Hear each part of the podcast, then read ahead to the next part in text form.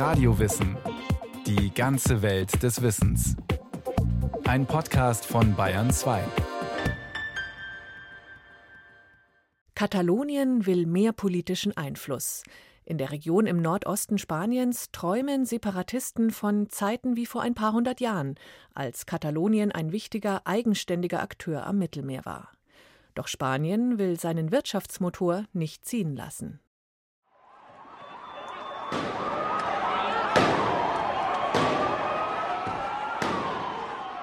Barcelona im Oktober 2019.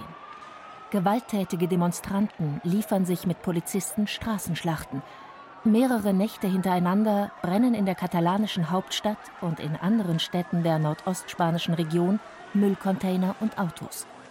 Die Sicherheitskräfte rücken mit kugelsicheren Westen und Kopfschutz aus. Sie werden mit Steinen beworfen, reagieren mit Gummigeschossen, Tränengas, Wasserwerfern. Solche Gewalt hat Katalonien noch nie gesehen. 4000 Randalierer sollen es gewesen sein. Die Bilder schockten die katalanische Gesellschaft, den Rest Spaniens sowieso. So kannten sie Barcelona nicht. Die charmante mediterrane Metropole, in der die Wirtschaft blüht und der Tourismus boomt.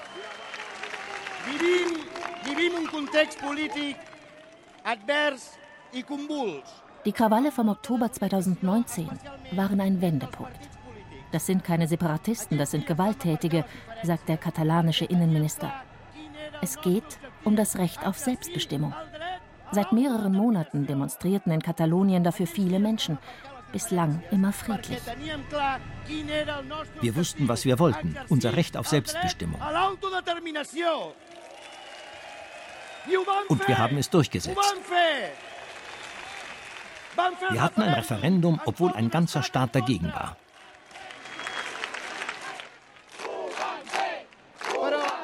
Der vorläufige Höhepunkt der Bewegung lag zum Zeitpunkt der Krawalle schon zwei Jahre zurück. Es war das Referendum vom 1. Oktober 2017.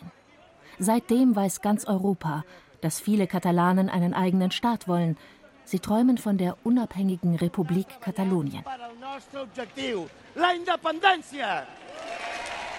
Nur 42,5 Prozent der wahlberechtigten Katalanen nahmen teil.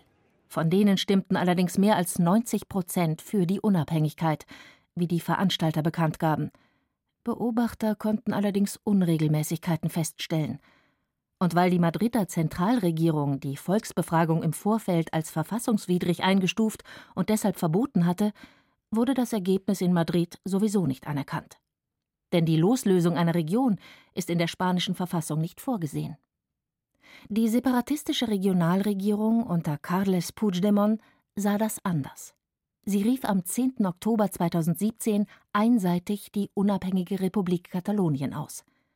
Daraufhin schritt Madrid ein ließ 18 Politiker und Aktivisten verhaften. Andere Verantwortliche, wie Regionalpräsident Carles Puigdemont, flüchteten aus Spanien. Rund zwei Jahre später, im Oktober 2019, gab der oberste Gerichtshof dann die Urteile gegen die Inhaftierten bekannt. Haftstrafen von bis zu 13 Jahren. Die Separatisten hatten sich nach Verständnis der Richter unter anderem des Aufruhrs strafbar gemacht – Extrem harte Strafen fanden nicht nur die Anhänger, sondern auch viele Katalanen, die zwar nicht separatistisch denken, sich von dem Urteil aber trotzdem abgestraft fühlten. Das Urteil brachte die aufgestaute Wut dann zum Ausbruch. Wenige Tage später rauchten im Oktober 2019 die Straßen vieler katalanischer Städte und Gemeinden. Für den spanischen Historiker José Manuel Núñez Seixas, der an der Ludwig-Maximilians-Universität München Politikwissenschaften lehrte, gab es noch andere, tiefer liegende Gründe für die Radikalisierung des Separatismus. Meiner Meinung nach hat es mit mindestens mit drei Faktoren zu tun. Erstens ein Generationswandel, also die neuen katalanistischen Eliten streben nach etwas anderes und sie sind mit der Entwicklung oder mit dem Scheitern des Projektes der Europa der Region natürlich auch frustriert. Sozusagen die Protagonistenrolle im Prozess der europäischen Einigung zu spielen, muss man doch einen Staat behalten. Also es reicht nicht, also mit einer starken Regierung. Katalonien ist etwas größer als Belgien und hat 7,6 Millionen Einwohner. 2004 traten im Rahmen einer großen EU-Erweiterung unter anderem Lettland, Estland und Litauen, Slowenien, Zypern und Malta der Europäischen Union bei. Alle diese Länder sind kleiner als Katalonien. Welcher Unterschied besteht zwischen Letten, Zyprioten oder Maltesern und Katalanen? Dass sie einen eigenen Staat haben und ihre Stimme direkt in Brüssel einbringen können, und die Katalanen nicht. Da gewann der Separatismus Anhänger. Die Bewegung organisierte sich, ging zielstrebiger vor. Zweitens hat es auch mit der Wirtschaftskrise zu tun, die große Wirtschaftskrise von 2007, 2008 und der Frustrierung breiter Schichten der katalanischen Bevölkerung. Und da hat sich auch die Meinung verbreitet, naja, also wenn wir einen katalanischen Staat haben, der auch seine eigenen Steuer kassiert und die Ressourcen selbst verteilt, dann werden wir unseren Wohlfahrtsstaat weiter behalten können. Die spanische Wirtschaft brach ab 2008 ein. Bis 2014 war das Bruttosozialprodukt negativ. Die Staatsverschuldung verdreifachte sich auf mehr als 93 Prozent des Bruttoinlandsprodukts. Die Arbeitslosenzahl schoss von 8 auf knapp 26 Prozent hoch. Auch die Katalanen waren hart getroffen. Hier leben 16 Prozent aller Spanier. Es ist eine der am dichtesten besiedelten und eine der am stärksten industrialisierten Regionen Spaniens. Und Katalonien ist nach Madrid die reichste der 17 autonomen Regionen im Land. 2018 erwirtschaftete sie knapp 230 Millionen Euro Bruttoinlandsprodukt. Das sind fast 20 Prozent der Gesamtwirtschaftskraft Spaniens. Was an öffentlichen Geldern zurückkommt im spanischen Finanzausgleich, der ebenso wie in Deutschland auf dem Solidarprinzip beruht, ist weniger als katalanische Steuerzahler für das Land leisten. Das Schicksal aller wohlhabenden Regionen. In Spanien haben neben Katalonien auch Madrid, die Balearen und Valencia so eine Negativbilanz. Warum aber lehnen sich nur die Katalanen auf? José Manuel Núñez Seixas Also sicherlich ist das Geld auch ein wichtiger Faktor. Meiner Meinung nach handelt es sich um ein performatives Argument. Also das finden wir in ganz Europa, dass reiche Regionen immer meckern. Dasselbe haben wir zum Beispiel in Bayern. Das ist ein Teil der Sache. Es geht um Anerkennung der politischen Sonderstellung Kataloniens innerhalb Spaniens und innerhalb Europas. Diese Anerkennung hat das spanische Parlament den Katalanen eigentlich zukommen lassen, und zwar 2006, als das katalanische Autonomiestatut überarbeitet und dem Parlament in Madrid zur Abstimmung vorgelegt wurde. Jede der 17 spanischen autonomen Regionen hat so ein Regelwerk. Darin wird die Region mit ihren kulturellen Eigenheiten, ihrer Geschichte, ihren Institutionen und Grenzen beschrieben. Das Rechtssystem, die Rechte und Pflichten der Bürger werden definiert. Und ein dritter Faktor ist auf die innere Dynamik, auf die Eigenentwicklung des spanischen Autonomiestaates zurückzuführen. Und das hat mit der politischen Frustration, die das Scheitern des sogenannten neuen Autonomiestatuts von 2006 verursacht hat, zu tun. Katalonien ist innerhalb Spaniens etwas Besonderes. Die Region hat eine lange und aufregende Geschichte und eine starke eigene Identität. Deswegen nutzten die Katalanen den Begriff katalanische Nation in der Präambel des überarbeiteten Autonomiestatuts. Die Mehrheit der Parlamentarier in Madrid nahm es so an. Nur Abgeordnete der konservativen Volkspartei PP stimmten dagegen und brachten es wenig später vor das Verfassungsgericht. Der erste von vielen Versuchen der Konservativen, ein politisches Problem auf juristischem Weg zu lösen. Vier Jahre tagte das Verfassungsgericht und wies 2010 die Klage in den meisten Punkten ab. Doch einige Artikel des Autonomiestatuts mussten überarbeitet werden. Das empfanden viele Katalanen als erniedrigend und brachte der separatistischen Bewegung Zulauf. Millionen Menschen gingen im Juli 2010 auf die Straße, um gegen das Urteil zu protestieren. Der Historiker Nikolaus Jaspert von der Universität Tübingen zu deren Position. Er sagt, dass viele Katalanen der Meinung sind, dass ihre Region und ihre Kultur sehr unterschiedlich ist von der spanischen. Das kann man nachvollziehen. Es gibt klare Unterschiede, nicht nur in der Sprache, auch kulturell. Und es gibt auch klare Konflikte, die nun zugenommen haben und auch die Kritik und eine gewisse Animosität, die sich in spanischen Medien finden, trägt dazu bei, dass die Katalanen sich nicht nur anders, sondern auch besonders ungeliebt fühlen und das befördert sicher auch den Wunsch nach Unabhängigkeit. Viele konservative Spanier finden diese Unterschiede aber nicht so wichtig. Sie nehmen ihr Land als Ganzes wahr und finden, Castilla, Andalusia, Katalanen, Galizier oder Basken, sie alle gehören zu einem vielfältigen Land, das zusammenbleiben muss. Seit dem Urteil des Verfassungsgerichts von 2010 wird die gegenseitige Wahrnehmung immer trüber. Man kann beobachten, dass auch seitens der Zentrale nicht intensiv die Kommunikation gesucht worden ist und auch solche Phänomene wie eben die Feier der Diada, die ja über Jahre hinweg 10, 15 Prozent der Bevölkerung an einem Tag auf die Straße brachte, dass solche massiven Demonstrationen von Millionen von Menschen nicht Anlass gaben, um mit der autonomen Regierung offizielle Gespräche zu führen.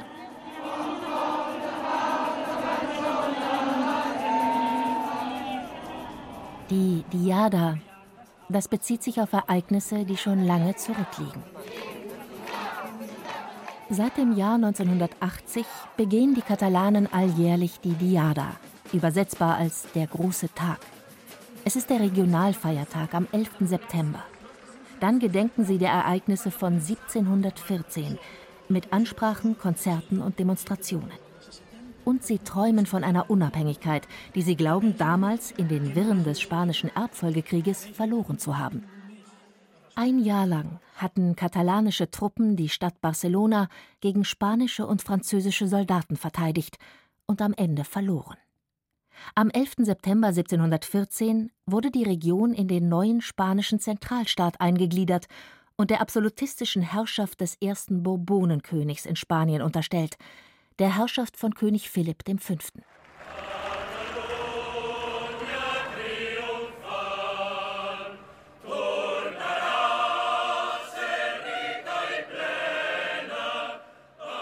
Triumphierendes Katalonien wird wieder reich sein und auf seinem Höhepunkt, wird diese Leute hinter sich lassen, so protzig und so hochmütig.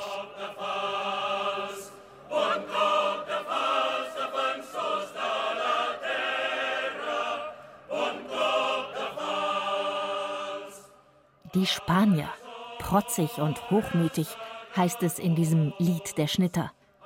Heute singen es viele Katalanen wie eine Hymne, und die Vorurteile von damals halten sich bei vielen Katalanen bis heute.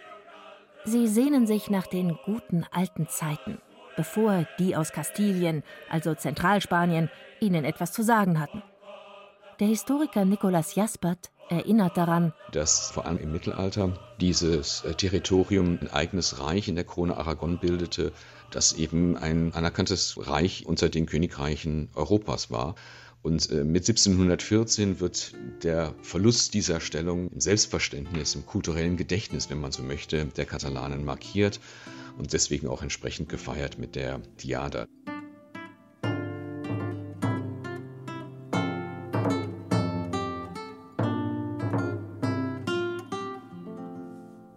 Die Sehnsucht hat ihre Wurzeln also im Mittelalter. Katalonien gab es damals noch gar nicht – das heutige Gebiet bestand aus fünf Grafschaften an der Mittelmeerküste, die Teil der Krone von Aragonien waren und sich untereinander kulturell verbunden fühlten. Der andere Teil dieses Reiches lag im Landesinneren, rund um Saragossa.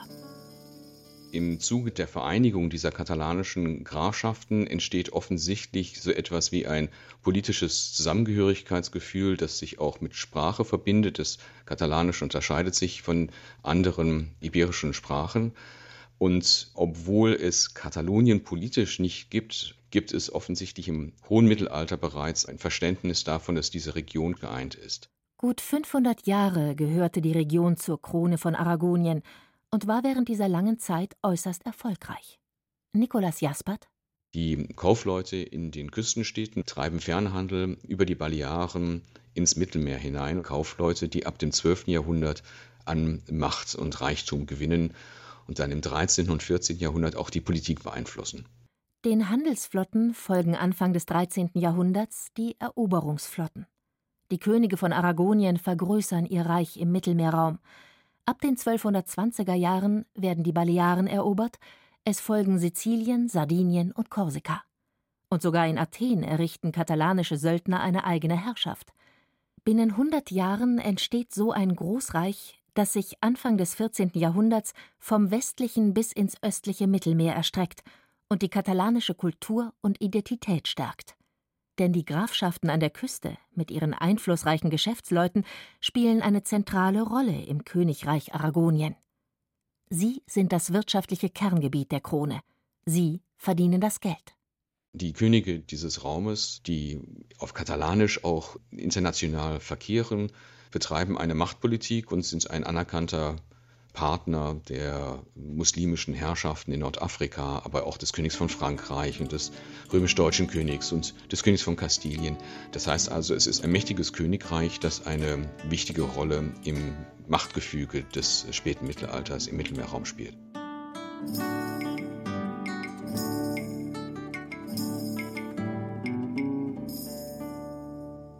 Das ändert sich, als Kolumbus im Auftrag der katholischen Könige Ferdinand von Aragonien und Isabel von Kastilien im Jahr 1492 Amerika entdeckt. Das Mittelmeer als Handelsraum und seine Hafenstädte Barcelona und Valencia verlieren an Bedeutung. Der Atlantikhandel bringt Gold und Silber aus den Kolonien über Cádiz und Sevilla nach Madrid. Das Macht- und Geldgefüge auf der iberischen Halbinsel verschiebt sich.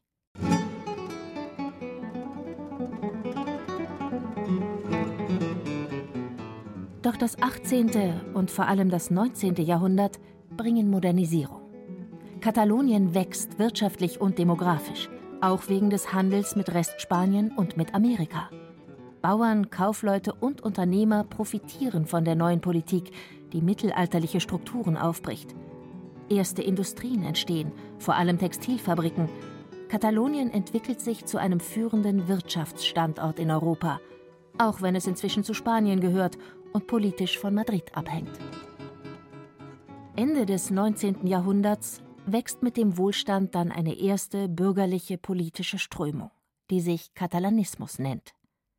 Die erste katalanistische Elite, aus der viel später, in den 1970er Jahren, die liberale Partei Convergencia y Unió, Konvergenz und Einheit, um Jordi Pujol entstehen soll. Pujol war 23 Jahre lang katalanischer Regionalpräsident Heute weiß man, dass er in mehrere Finanz- und Korruptionsskandale verstrickt ist.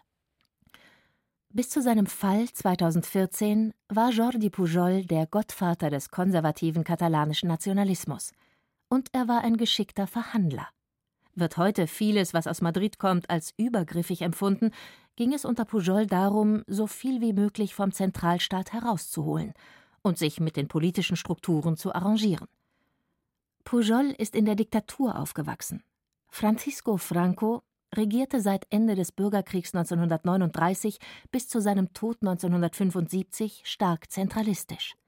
Regionale Eigenheiten wurden unterdrückt, das Katalanische war verboten, es gab keine eigenständigen regionalen politischen Strukturen.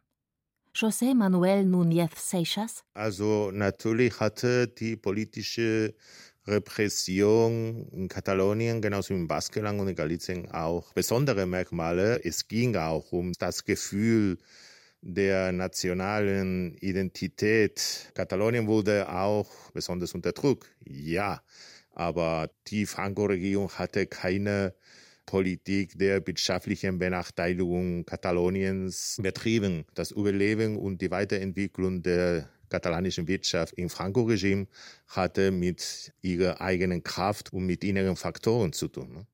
Die Unternehmer, die Industriellen, die Geschäftsleute, sie sind seit Jahrhunderten der Motor Kataloniens. Nicht nur wirtschaftlich, auch gesellschaftlich. Der Stolz auf die eigene Wirtschaftsleistung prägt das Selbstverständnis der Region. Und genau wegen dieser großen Wirtschaftskraft will Madrid Katalonien auch nicht ziehen lassen. Nicolas Jaspert ob man nun den Separatismus gut heißt, ist eine andere Frage, die muss jeder für sich selbst beantworten. Was ich bei Gesprächen mit vielen Katalanen beobachtet habe, ist, dass nicht alle patriotischen Katalanen wiederum Separatisten sind, aber viele von ihnen es sich wünschen würden, dass sie über diese Frage selbst bestimmen können. Ein Referendum zur Loslösung Kataloniens von Spanien Das kann sich der Historiker José Manuel Núñez Seixas nicht vorstellen. Auch nicht, wenn eine linke Partei in Madrid regiert. Denn das sieht die spanische Verfassung nicht vor. Die Sozialisten und die Linken werden es niemals wagen, einfach die Einheit des Staates in Frage zu stellen. Wenn es eine Lösung geben soll, dann muss diese Lösung auch irgendwie vom einen Teil der spanischen Rechten unterstützt werden. Und das scheint äußerst unwahrscheinlich. Die spanische Rechte definiert sich unter anderem über Verfassungstreue, und das bedeutet in Spanien, die Verfassung von 1978 ist unantastbar. Sie ist die große Errungenschaft, der Garant für das demokratische Zusammenleben nach Bürgerkrieg und Diktatur. Würde sie verändert, zum Beispiel um Katalonien ziehen zu lassen, geriete alles ins Wanken, glaubt Núñez Seixas. Allgemein würde ich vermuten, dass die große Instabilität die in Spanien einsetzen würde, würde auch dazu führen, dass die konservativen Rechten bzw. der Rechtspopulismus auch einen Einfluss gewinnen würde. Nach so einem Schlag würde man die Monarchie in Frage stellen, dann wurde Spanien als eine neue Republik wieder gegründet. Und dieses Fass will niemand aufmachen. Dann lieber verhandeln, über den regionalen Finanzausgleich zum Beispiel oder über die Anerkennung kultureller Besonderheiten. Deeskalation heißt das Stichwort. Also im Moment glaube ich, das wird sich nicht äh, substanziell ändern, solange die katalanischen Separatisten keine klare Mehrheit der gültigen Stimmen erreichen und solange es auch keinen bewaffneten Konflikt gibt sozusagen.